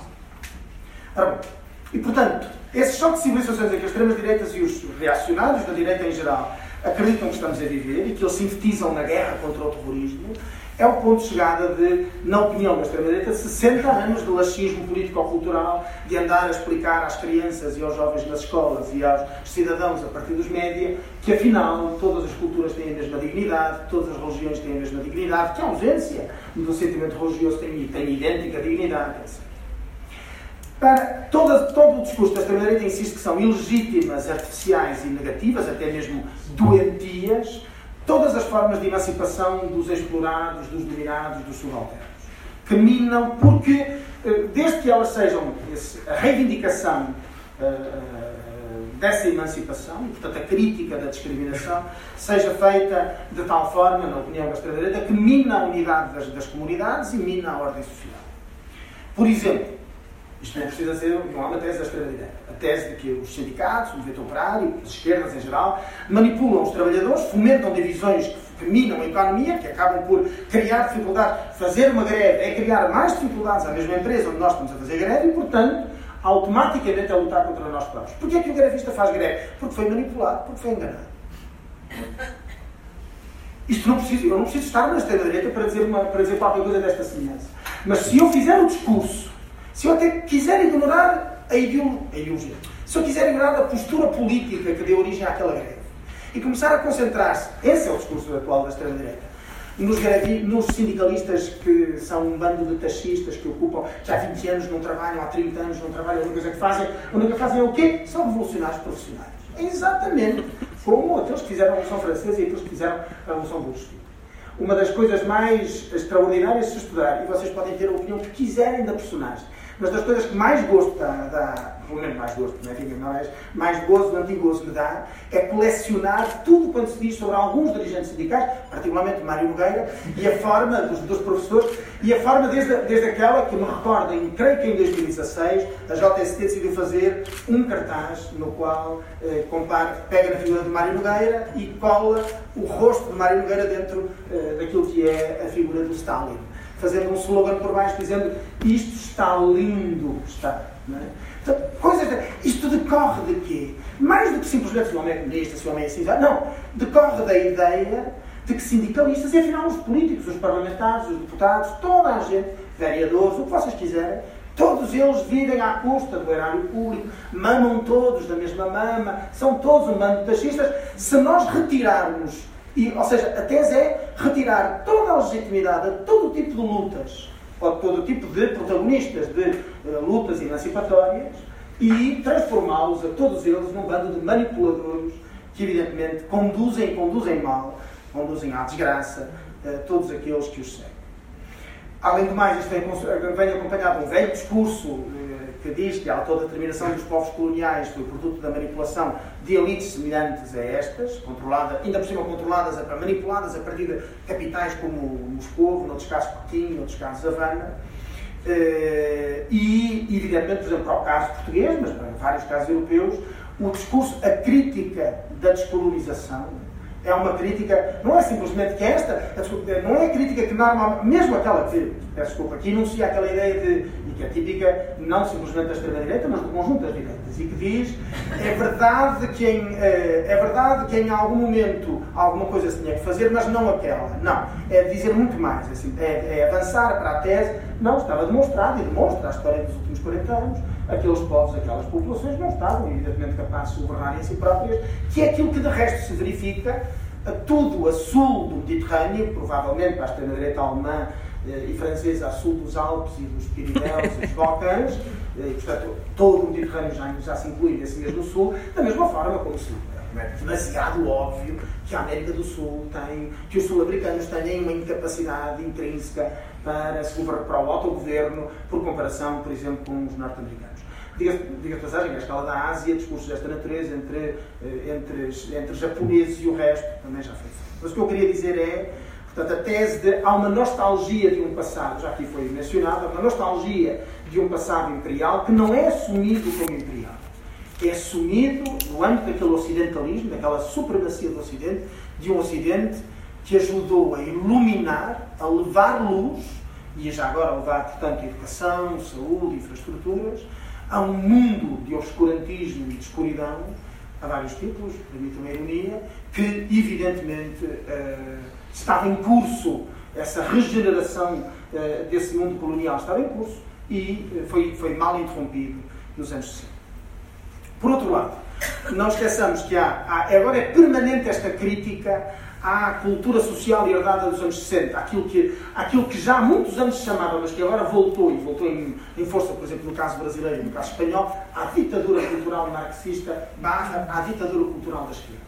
Que se faz a partir, uma vez mais, da escola pública, uma vez mais, dos média e que está presente por todo lado. A esquerda, os intelectuais de esquerda pontificam, somos nós, pontificam e dizem aos outros como é que hão de pensar. Aliás, eu, eu e o Fernando estivemos aqui há uns tempos num, num debate em Ponte Lima e justamente acusávamos disso. Os senhores querem é que nós pensemos da, da forma como os senhores entendem fundamentalmente, se transmite comunicação a alguém, é pelo menos explicar o meu ponto de vista. Se isso ajuda a transformar o ponto de vista do outro, não consigo, a menos que eu o force pela violência, creio que é, obviamente, legítimo. É? bom, mas em todo caso, regressa esta ideia. Um, a, a, tese é que uh, uh, uh, nós hoje, a extrema-direita revolta-se e é, e é, portanto, aquela que e tem cada vez mais espaço neste sentido, e conquistando adeptos, evidentemente, nas direitas clássicas, na tese de que é preciso libertar-nos da ditadura cultural das esquerdas. Que mentiram durante 200 anos sobre o que é o mundo, o que é a realidade, o que é a relação com as pessoas, e já agora, tudo o resto, e avanço para, para alguma das outras, por exemplo, o que é que são, uh, o que é que é ser homem e o que é que é ser mulher, uma das dimensões dessa ditadura cultural é o que a direita, bom, o que, o, que a extrema-direita, mas o Vaticano diz exatamente a mesma coisa, chamam a ideologia de género não é aquilo que nas ciências sociais chama teoria de género. Não, não. É ideologia de género. Existe um programa ideológico de género, de, descrito como totalitário, que quebra, isto é uma campanha eleitoral espanhola, que vai contra a liberdade da família, a liberdade dos indivíduos e da família. A extrema-direita fala sempre em nome da liberdade a liberdade contra, a liberdade está, está ali fora. Quando vim da, da, da, Faculdade de Ciências Sociais e Humanas, atravesso e vejo o, o novo slogan que, bem, semelhante a outro que, já, que o senhor do Basca já, já tinha não, nós agora somos os novos escravos. Nós não, o escravo é aquilo que não tem liberdade. Nós trabalhamos para aqueles que não querem trabalhar, muitos dos quais ainda, ainda por cima, eh, ou não são portugueses ou sendo portugueses, são parte da, da, da, maioria étnica e, nomeadamente, fazem, e obviamente são, entre outros, da minoria cigana, eh, minoria que historicamente está demonstradíssimo, nunca quis trabalhar e a vida toda o que quis é viver à custa dos outros, quer isso, quer isso seja à custa de uma, de uma política de prestações sociais, quer seja pura e simplesmente roubar. Ora, se uma boa parte do mundo conservador, apesar de tudo, eh, que integra necessariamente grupos sociais cuja cultura sexual e afetiva mudou com o conjunto da sociedade, acabou por aceitar, isto é uma distinção importante no campo da extrema-direita, acabou por aceitar o fim da discriminação legal das mulheres e da perseguição legal ou policial, uh, do, enfim, se quiserem, dos homossexuais, dos LGBT, ehm, sobretudo, sobretudo, desde que uh, este, desde que possa ser utilizado, desde que a liberdade, na tese deles, a liberdade das mulheres e a liberdade dos homossexuais possa ser utilizado como um argumento contra o outro, ou seja, pode, possa ser utilizado como um argumento de natureza racista, é aquilo que agora se tem chamado o homonacionalismo ou até o femonacionalismo. É? A demonstração da inferioridade, perdão, da inassimilabilidade de minorias como uh, as muçulmanas está no facto de eles não respeitarem as mulheres, de eles não respeitarem os homossexuais. Normalmente este princípio é enunciado por aqueles que até à véspera não respeitavam exatamente a mesma coisa, e a primeira pessoa que eu me lembro de sistematizar esta ideia é 11 de setembro de 2001, deve ser a 13 ou 14 de setembro de 2001, Silvio Berlusconi, que diz, eis a demonstração do que aconteceu na sequência do 11 de setembro, é que eis a demonstração, de facto, as culturas não são iguais. De facto, o Ocidente é, é claramente superior ao Islão e a demonstração está, entre outras coisas, a forma como eles tratam as mulheres. Falando de Silvio Berlusconi, escuso de nos recordar os episódios todos de, de digníssima relação com as mulheres que a personagem tem. Bom, é verdade que aceitando, é verdade que aceitando estas transformações, Uh, universo, este universo reacionário lançou-se contra a ideia, contra a tese de que existe uma ideologia de género que inventa permanecer uh, igualdade à discriminação, onde, perdão, desigualdade à discriminação, onde ela fundamentalmente já não existe. E, portanto, é novamente apenas um novo argumento para a manipulação da opinião pública, na tese das extremas-direitas, e nós temos que nos libertar de mais esta componente da ditadura das esquerdas. Termino com uma referência ao papel central, que no fundo já aqui o, transmiti, do racismo, transformado hoje, nunca descrito, nunca, se, nunca autodescrito como racismo, sempre como uma espécie de culturalismo determinista. Não, qualquer figura da extrema-direita vos dirá, eu não sou racista, eu, contudo, quero preservar a minha identidade cultural e a, da, e a da minha comunidade, de, do meu país, do Ocidente. E, neste, neste sentido, uh, uh, e porquê é que ele quer, ou seja, e qual é neste sentido o problema? O problema é a inassimilabilidade, não é simplesmente a potencial violência do outro, é porque ele é inassimilável. Nós não podemos objetivamente viver. E mesmo se vivemos, não esqueçamos, agora esta é a dimensão deste culturalismo que está a atingir uma parte muito significativa da social-democracia. Se vocês quiserem, deste centro ou daquilo que se tem chamado de centro-esquerda. E que é a tese, mesmo não subscrevendo a ideia de que se deve discriminar a minoria étnica, dizer, sublinhar pelo menos que o convívio com ela é o que produz o racismo e dessa forma é o que produz, uh, evidentemente, o, se quiserem o neofascismo ou se preferirem a extrema-direita. É nomeadamente daí que vem muita desta tese sobre uh, são as feministas que têm produzido uma nova forma de patriarcalismo. E, portanto, uh, se há uma reação da extrema-direita contra o feminismo, a culpa é das feministas. Bom, por último, um, nesse sentido, é muito mais amplo, ou seja, a partilha de muitos destes valores formulados tais para tal qual eu, eu aqui os, os formulei, é muito mais amplo do que simplesmente o campo mais estrito da extrema-direita, que já não é, como sabemos, do ponto de vista eleitoral, cultural, eh, político, tão estrito quanto isso. Eh, o facto de praticamente todas as democracias liberais dos nossos dias terem assumido nos últimos 20 anos, desde o início do século XX, práticas completamente de hipervigilância e de autoritarismo de Estado que passam por cima, que rompem com, com uma infinidade de normas por, uh, sumamente liberais, elas nada têm, particularmente uh, mais à esquerda do que isso, e que rompem, evidentemente, princípios de separação entre, uh, entre o Poder Judicial e o Poder Executivo, reforçam de todas as formas mirabolantes a capacidade de controle e de operacionalidade das polícias e dos aparelhos de repressão. Os Estados de emergência, não simplesmente esta, ou seja, a forma como nós continuamos de, forma, de, de, de modo perfeitamente paternalista a imaginar sempre os novos autoritarismos como fora do Ocidente e em compensação não estarmos a perceber quais são as consequências do que foram dois anos consecutivos de estado de emergência em França, transformados em mais um ano e meio posterior ao fim do estado de emergência em, em, em 1917, naquilo que é passagem para dentro da legislação, a, a, a transposição para dentro da legislação ordinária francesa, de todos piorada em vários aspectos, não vou entrar em detalhes, de todas as normas do estado de emergência. Uh, nós vivemos, nós todos aceitamos, provavelmente a maioria dos que aqui estamos, aceitamos aqueles que têm perfis nas redes sociais, aqueles que usam um Google ou um Yahoo ou um, ou um correio eletrónico perfeitamente banal. Aceitamos uh, na prática, sabemos, ou sabemos mal, mas imaginamos, mas sabemos, se quiserem saber, sabemos evidentemente que toda a nossa transmissão de dados e de informação está potencialmente, não, está vigiada e, portanto, potencialmente a todo momento, pode não ser agora, pode não ser nos próximos seis meses, a qualquer momento pode ser usada, evidentemente, contra nós, ou o mais importante, contra as nossas liberdades.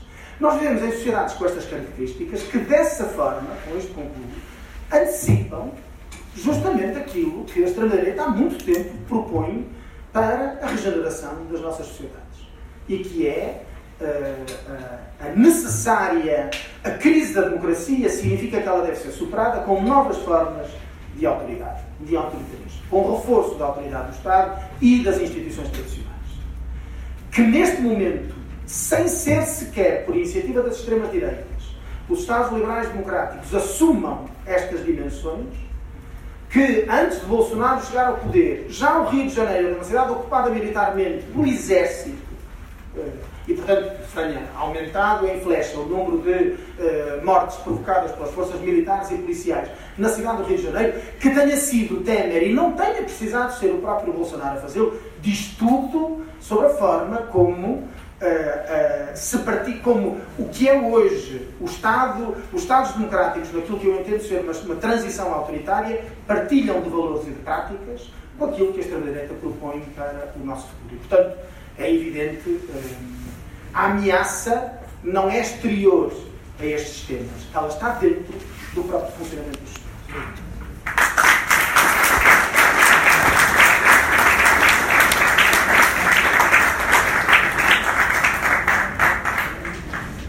do Estado. dar a palavra ao Giuseppe Cunhata, que é investigador, que vos falará exatamente da Frente Nacional, da Itália. E eu quero dizer-vos que ele, e da França, da Itália da França, um, eu quero dizer-vos que ele falará em inglês e que a Tatiana um, está disponível, se houver alguém que tenha alguma dificuldade, tu podes Sim, eventualmente. Se eu falasse italiano. Ah, I, I, I have to, uh, to project some uh, slides.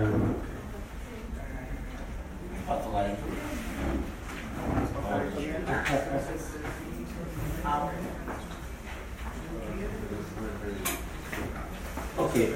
Uh, so I, I will speak uh, in English because unfortunately I do not speak Portuguese, and I'm sorry. um, so I'm Giuseppe Cunhata, and I work for uh, Passport Europe, which is the foundation which is linked to the uh, Party of European Left, and I work um, in Paris for uh, the think tank Espace Marx, which is a think tank which is focused on uh, sociological uh, um, works. Uh, can we shall we make a translation or uh, can I I can uh, okay. Uh, so uh, as you can see the topic of uh, my presentation will be the old and the new Front National. Um, I um, think that it is a good topic because because it's uh, uh, the history of the Front National can be uh, divided in two major parts, the, the, the older one and, and the newest. Um, so I give you some information on on the sorry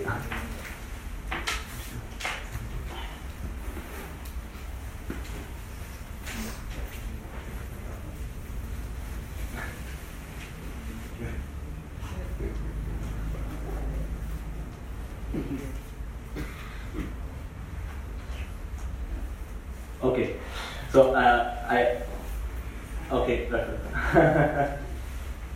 okay. Uh, so I give you some information uh, on the on, uh, on this party. The the National was founded in 1972, and it was founded by Jean-Marie Le Pen uh, by the merging of uh, small extreme right parties.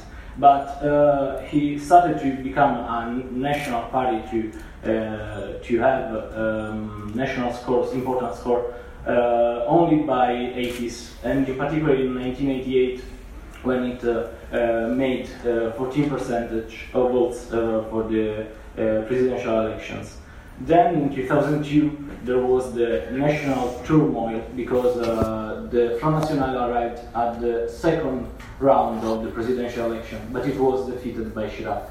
And then from 2002 to 2011, there, were, there was an internal crisis uh, of, of, the party, which um, was at the basis of the second part of the uh, history of the, of the party with the um, leadership of Marine Le Pen. So uh, I think that is quite, quite important to understand the uh, sociology of this party and uh, I'm sorry um, because the graphs are uh, taken by picture of book, and I know that is not so many elegant, but uh, so much elegant, but it was uh, uh, the only the only way that I. And uh, those graphs demonstrates that the initial composition of the electors of Front National was composed uh, from the main part by uh, electors which were already on the extreme right, as you can see. But, but then there is a, a sort of wave.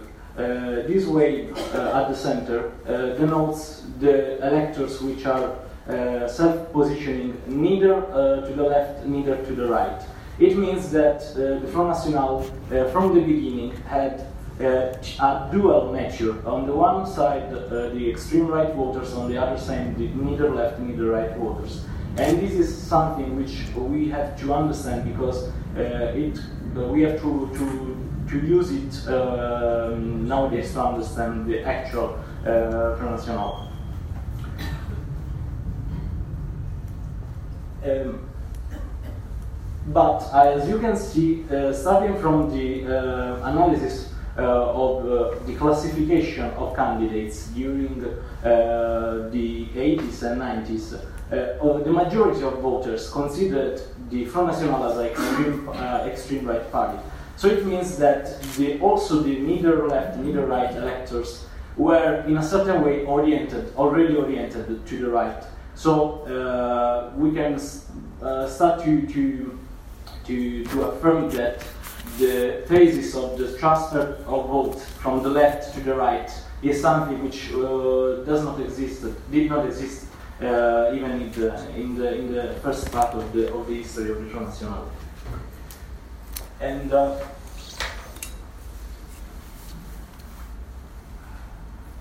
Okay. Uh, another thing which is uh, um, interesting is the fact that uh, within the Front National, um, still from the beginning of the of, uh, of the, the, the Front National, there was a um, division, an internal division uh, from a, a socio-economical uh, point of view, socio-professional point of view, because there was um, uh, a part of the electors which uh, was um, composed by the owners, so from people which had high income, and uh, another part, uh, important part of the voters, which was composed by uh, by workers, by the working class. So it means that the electors of the Front National never in history were monolithical. There was, from the beginning, a division uh, within it.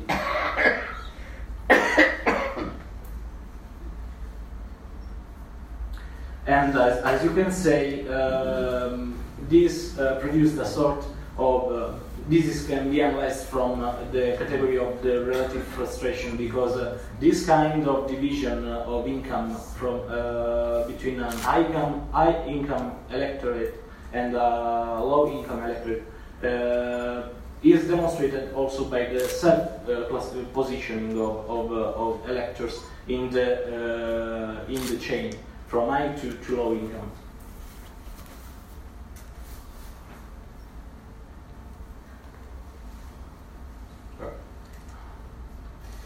So um, how, how, I said in 2002 the, the Front National made uh, one of the most important score, the most important score until uh, the 2012. Uh, so he was um, he arrived at the, at the second round of the presidential election, and of course it was a, a national turmoil for France because uh, uh, it was the first time in the history of the Fifth Republic that an anti-system party uh, entered the second round of the elections. But uh, what is interesting is the fact that even uh, when the party made its best score, the internal division between high income and low income and uh, between uh, extreme right voters and uh, neither left neither right voters existed. So it, it shows in a, in a certain way that the party had not the hegemonic uh, power to, to, to develop over its uh, internal division. And this is why it was defeated with a great defeat by, by Chirac. So after 2002, in 2007, uh, the party uh, entered in an internal crisis. Uh, as you can see, um, the, the, the electors, the, the, percentage of voters which voted for Front National uh, fall, and uh, the party lost uh, six percentage of votes. And this was the time when the so-called uh, donc uh, so the de-demonization process uh, started to, to, to enter the, the, the, the party. So we arrive at the second part of the history of the uh, Front National, um, which started in 2011 when Marine Le Pen, the daughter of Jean-Marie Le Pen, was elected as uh, president of the, of the party. And uh, this uh, time, as I said, was uh, um, was quite peculiar because of this uh, new strategy of the Front National of the so-called the diabolisation, um, which can uh, which could be un, uh, understood as uh, uh, not only um, as a, a cultural um, strategy, but it is rooted in the socio-economical transformation of the party. Because as, as you can see in the first graph, uh, the Front National started to um, make some mainstream discourse on uh, economical position. Uh, for example, uh, in favor of a sort of chauvinist welfareism and not only uh, liberalism as in the old uh, part of his history. And it is peculiar because it maintained the, the social cultural discourse, for example, on immigration, like an anti-system party. So uh, a sort of dual uh, nature of this mm, de-demonization strategy, which which was uh, a success. Which was a, success because in 2012, Marine Le Pen gained the um, 18 percentage of votes uh, she arrived third at the first round of the election. and uh, what is interesting is also the uh, second graph that I that I put on the, on the slide because uh, it uh, denotes the popularity of uh, Marine Le Pen. So it demonstrates that Marine Le Pen was not more, and the Front National was not a threat to the democracy of France, according to the um, public opinion. And uh, uh, there was a part, a growing part of the electorate which, which was uh, in favor of, uh, of uh, the politics promoted by, by Front National. So we can affirm that this de demonization strategy was a success. And 2017, uh, the last presidential election, confirmed this uh, trend because Marine Le Pen was uh, um, arrived second at the first round of presidential election, so it participated to the second round. Uh, then it was defeated by, by Macron, but uh, with, a, uh, with a growing electoral result in comparison to his father. And uh, the presidential election of 2017 opened the uh, way for a um, different kind of analysis. Uh, for example, uh, several uh, sociologists uh, affirmed that there was the success of Marine Le Pen was not only linked to the, the demonization process, but also to a transfer of vote from the left to the right. But we can demonstrate that it was not true. For example, uh, even if uh, uh, the category of electors of voters of, of Front National was composed for the major part for, from um, popular classes, though this category of popular classes is not a monolithical one, and uh, um, we can demonstrate that uh, there are several fractures within this category.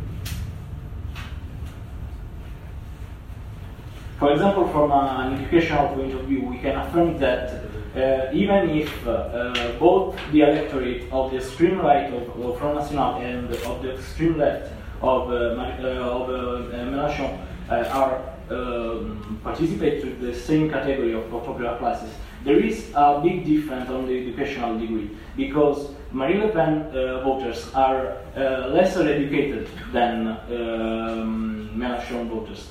And voters, so it means that Mélenchon voters are much uh, are um, educated people which are frustrated for from economical uh, problems, while Marine Le Pen uh, electors are uh, lesser educated and lesser uh, and have a lesser income. So there is a different kind of, of frustration, and this is why uh, we have to uh, we have to understand it because uh, there is no transfer of vote at all from the left to the right. And uh, we can demonstrate it also if uh, we analyze the determinants, the, the determinant variable uh, for, for the electorates. For example, even if for both the electorates, extreme right and extreme left, the, ma the main determinant of vote was the salary and the purchasing power, uh, there are other secondary uh, variables which are completely different from the two uh, for the two elector- electorates. For example, the opinion on un- unemployment, on liberalism, on environmental, um, environmental, uh, on public services. So it means that uh, there are there is a strong division among the two electorates. And of course, we can demonstrate it also from a self-positioning point of view. As you can see, the uh, electorate of Pen are naturally uh, positioning on uh, the extreme right for, from the, the major part and on the neither left, neither right. So the um, fracture that uh, we discussed uh, before uh, when we talked about the, the old Front National is still existing.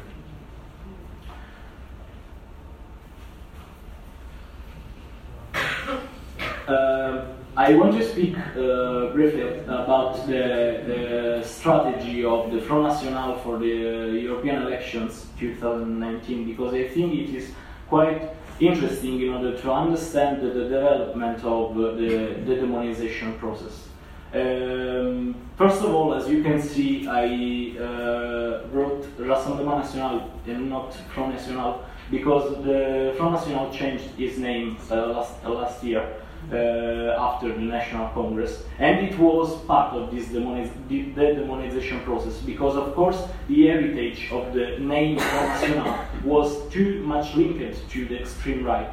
So it is a sort of process to enlarge the electoral basis. And uh, I put here some uh, of the main ideas of the electoral program of, uh, of uh, the Rassemblement National, uh, which are completely different from the old uh, European program. For example, this European um, program for, for this year affirms the, the no to the Frexit. So French will remain in uh, uh, European Union if, even with uh, um, a Rassemblement National government. And they say no to Euro exit, but they affirm a sort of reform of the European Central Bank. And then the, the thing that, uh, that I think it, it, it, it is the more uh, interesting, the, there are several references to the so-called chauvinist capitalism, uh, which is a term that is not present in the, in the program, but which uh, we can uh, use because uh, um, the problem of these two kinds of uh, electorate. On the one hand, a high income electorate which is in favor of anti taxation laws, and on the other hand, the majority which is low income in favor of welfarist chauvinist uh, laws are of course uh, in a deep contradiction. So they try to make some uh, agreement among those uh, these two electorates and uh, the result is this kind of economic protectionism against multinationals, multinationals uh, on the one hand, and uh, the national responsibility uh, for the uh, French enterprises which they localize on the other hand. And this is quite interesting, the, the, the socio-economical program of, of uh, Rassemblement National. And then there are also other innovative points which we have to analyze, which um, deal with so-called postmodern issues.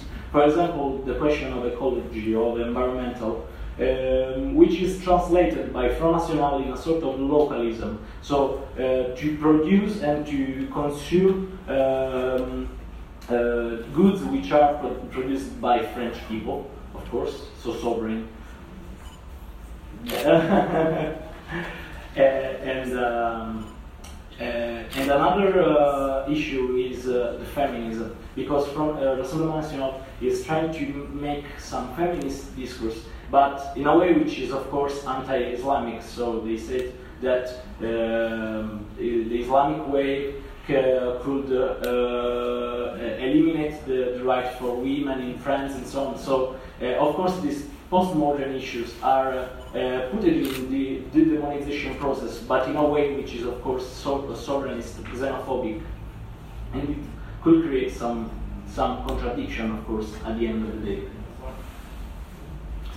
Um, here I put a, a graph of the possible composition of uh, the 2019 uh, European Parliament. Um, because uh, uh, I think it is interesting also the uh, European position uh, of the Rassemblement National and of the new extreme right in Germany.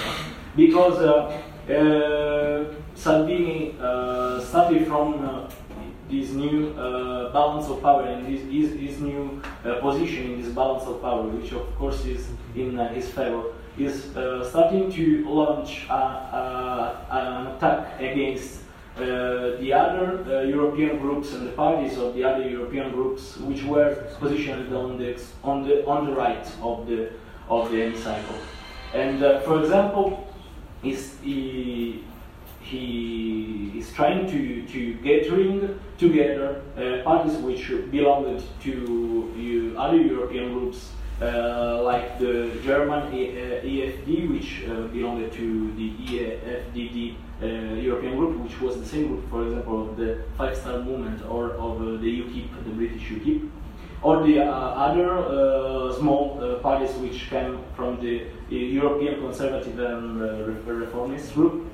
Uh, so uh, Salvini's strategy is, uh, in a way, to uh, create a group which uh, could uh, um, effort a sort of agreement also for the um, election of the of the of the commission with the with the with the right of the Popular Party, Orban, for example, or Berlusconi. But on the other hand, he is trying to eliminate all the other uh, possible obstacles at the extreme right.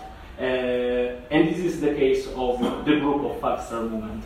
Of course, there is also a national point of view.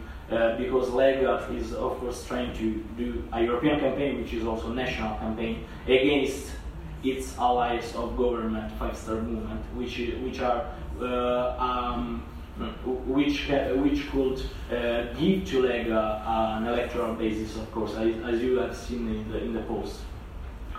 Uh, I want to to conclude.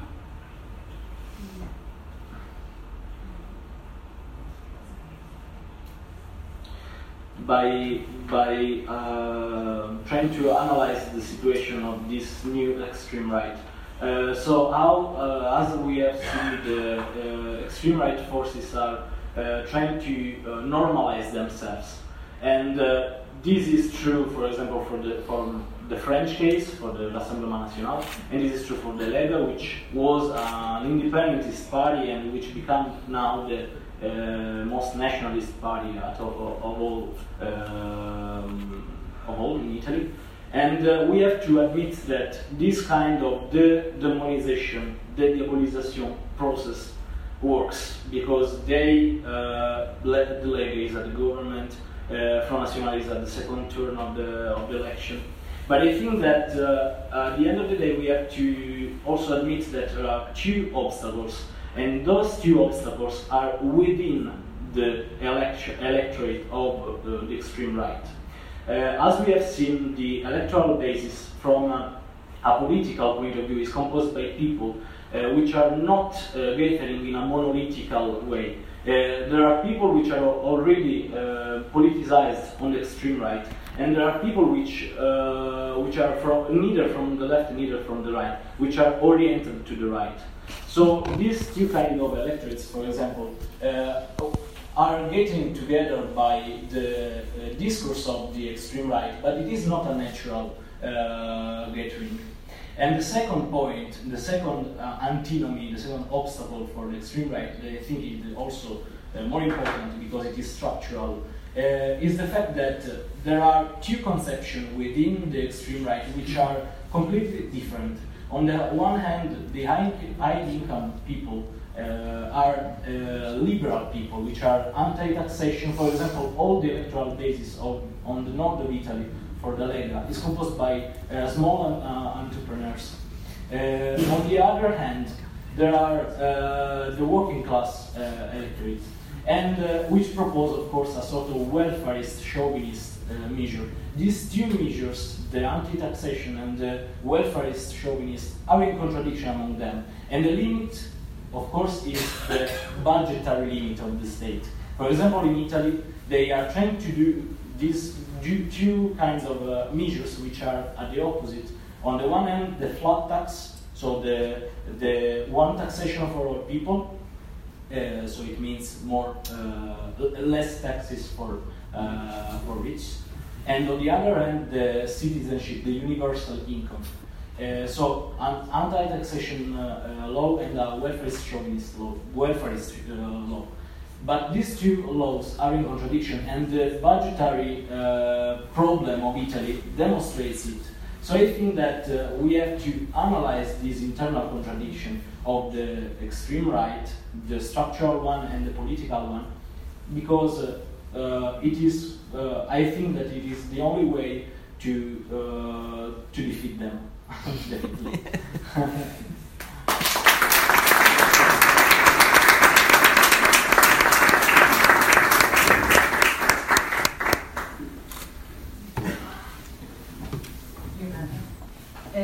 Nós queremos agradecer muito a disponibilidade da biblioteca e a darmos nota dessa vontade de nos acolher e da disponibilidade das pessoas que aqui trabalham e também do seu, do seu diretor. Eu sei que as feministas existem, mas como já perceberam, não controlam tudo. Eh, eh, as intervenções foram muito interessantes, mas é tarde. Um, o que é que eu vos ia sugerir para irmos jantar a horas decentes? Eh, que houvesse duas questões, um, que elas fossem possível direcionadas eh, e peço desculpa por não ter conseguido que as intervenções fossem mais curtas, mas também acho que elas foram excelentes. Pronto, é uma ambiguidade. Uh, não sei quem, se há quem quer colocar alguma questão.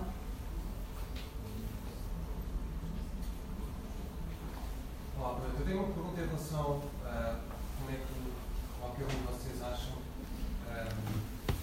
qual é o posicionamento das extremas-direitas face à China, tendo em conta que a China está-se a tornar um exemplo de um Estado que é ao mesmo tempo totalitário? Essa, essa, essa fascínio pela China, mas essa é um bocado aquela imagem da, da lâmpada e das traças, as traças são trilhas pela lâmpada que se tem. Isso aconteceu com, com alguns dos parlamentares do governo de Bolsonaro que foram à China e se queimaram para tentar ter tentar aceder ao sistema de vigilância da, da China. E daí gostaria de saber é, como é que vocês acham que a China poderá ou não ser um exemplo para as extrema Mais alguma questão? Eh, então, eh, três eh, observações. A primeira é em relação a esta última intervenção. Aliás, as três intervenções foram de, de grande qualidade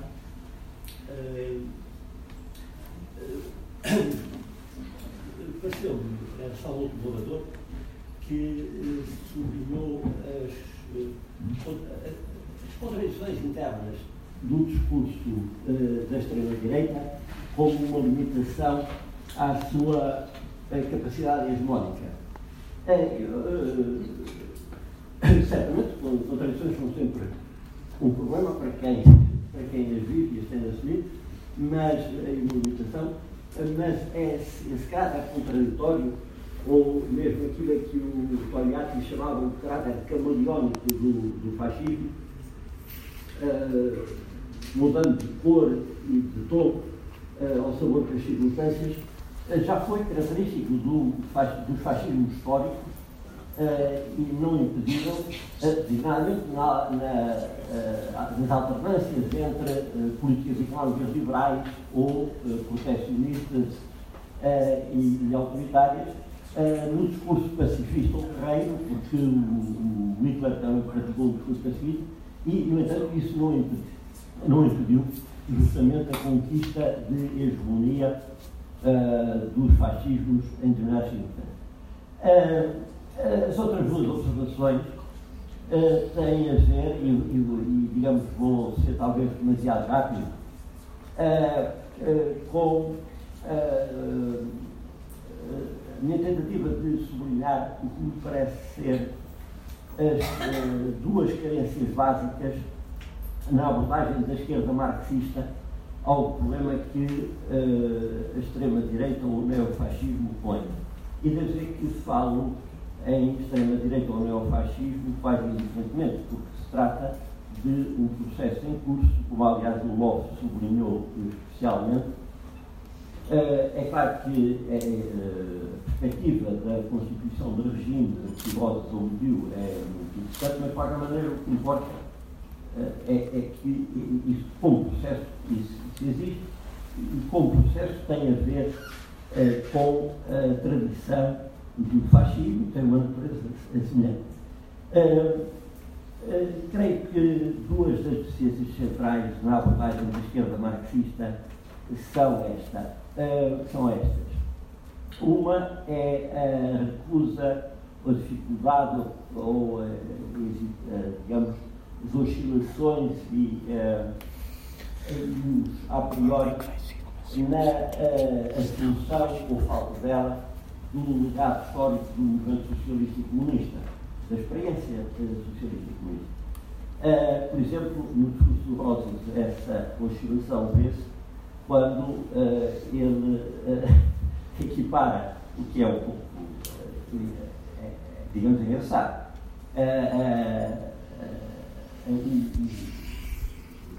equipara e muito justamente chama a atenção para que o colapso do chamado socialismo real foi uma uh, derrota histórica para o movimento operário e as classes populares, comparável à derrota da uh, Revolução nos anos uh, a seguir à Revolução Russa, o que é, isso é, é, é justo dizê-lo, mas chamar a isso equivalente funcional, entrando, portanto, na linguagem de certos pelotões é realmente um recurso expressivo muito insatisfatório. O que é preciso reconhecer é que é, o que é preciso reconhecer é que realmente o chamado socialismo real tinha uma continuidade histórica.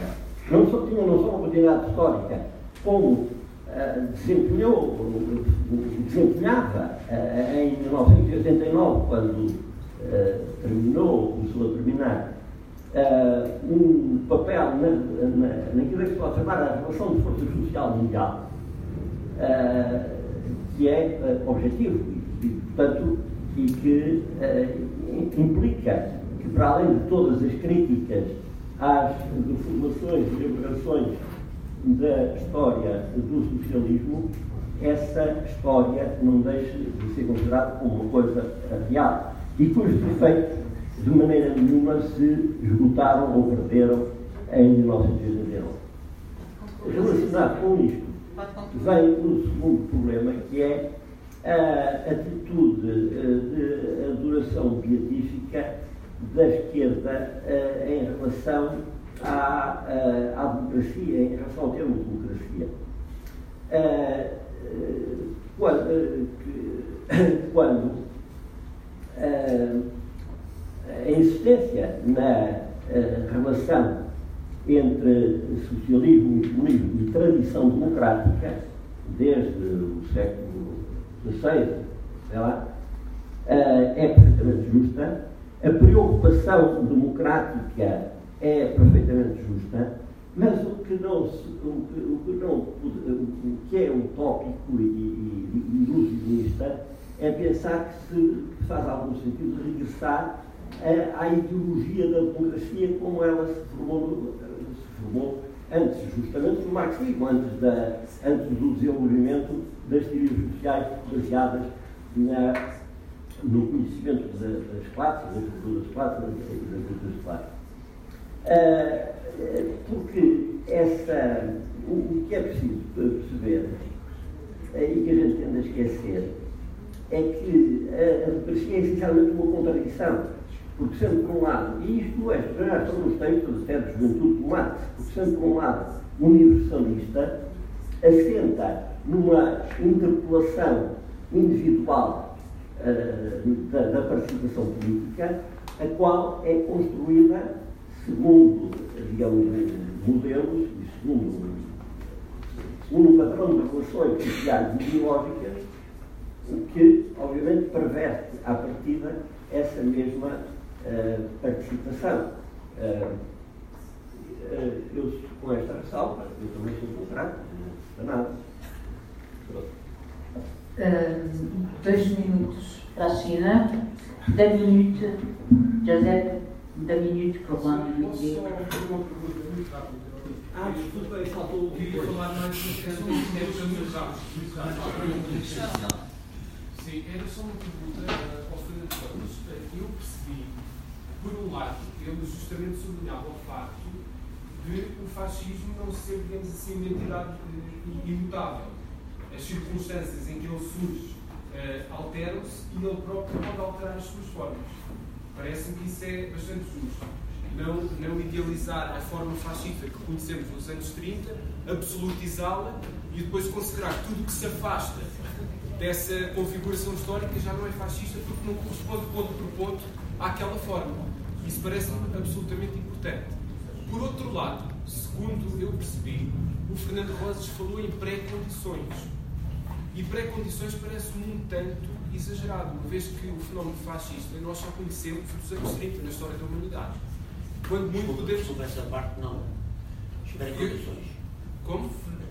Não ouvi bem essa parte das pré-condições. O Fernando Rosas falou em, em quatro pré-condições para o surgimento, ou assim, que favorecem o germinar do fascismo, como regime, não só como movimento, mas como regime. Isso parece-me um pouco contraditório com a primeira eh, posição que sublinha precisamente as formas eh, eh, que o fascismo pode assumir historicamente.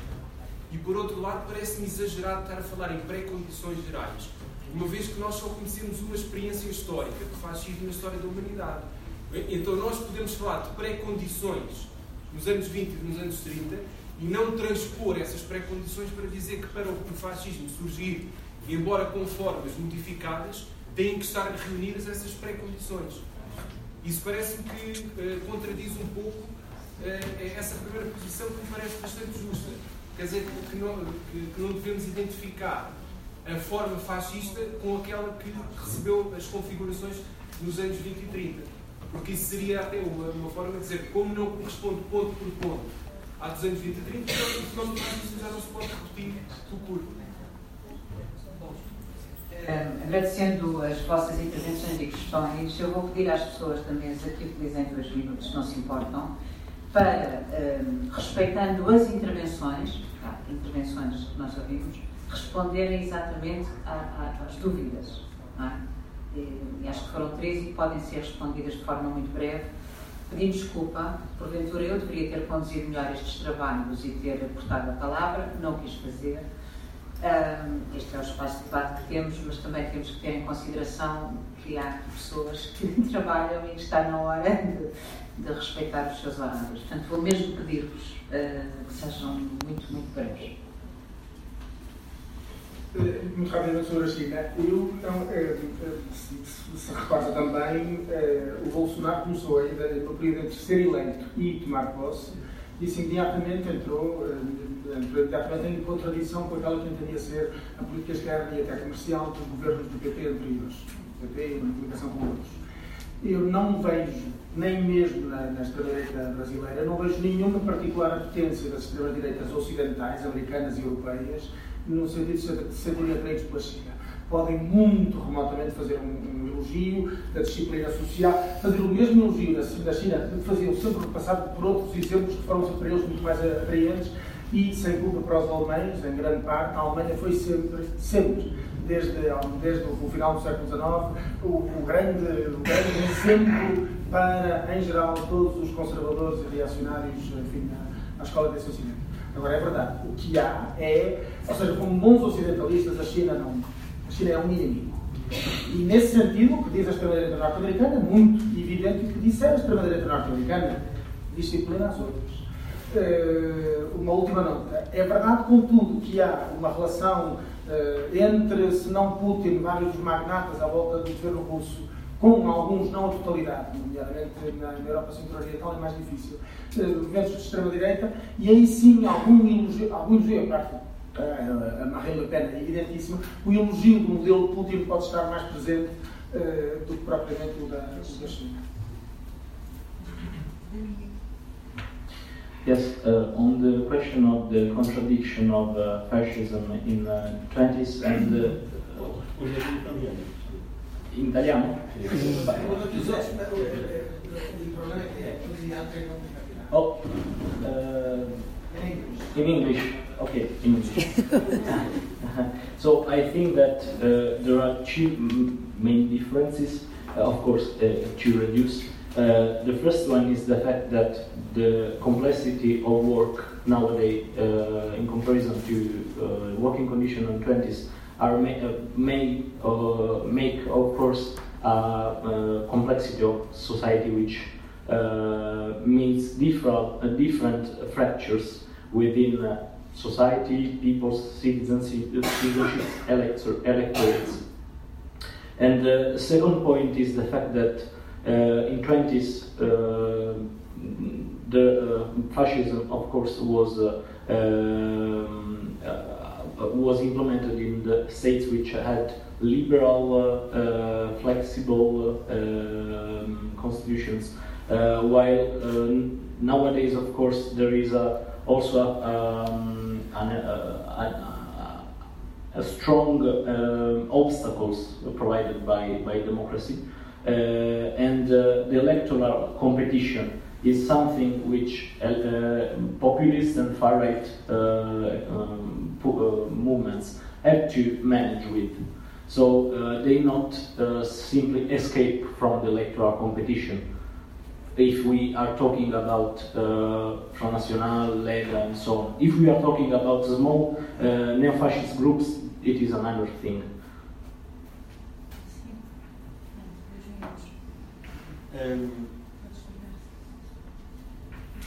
sobre um, a China, eu não sei nada da extrema-direita sobre a China, mas o, os capitalistas gostam da China.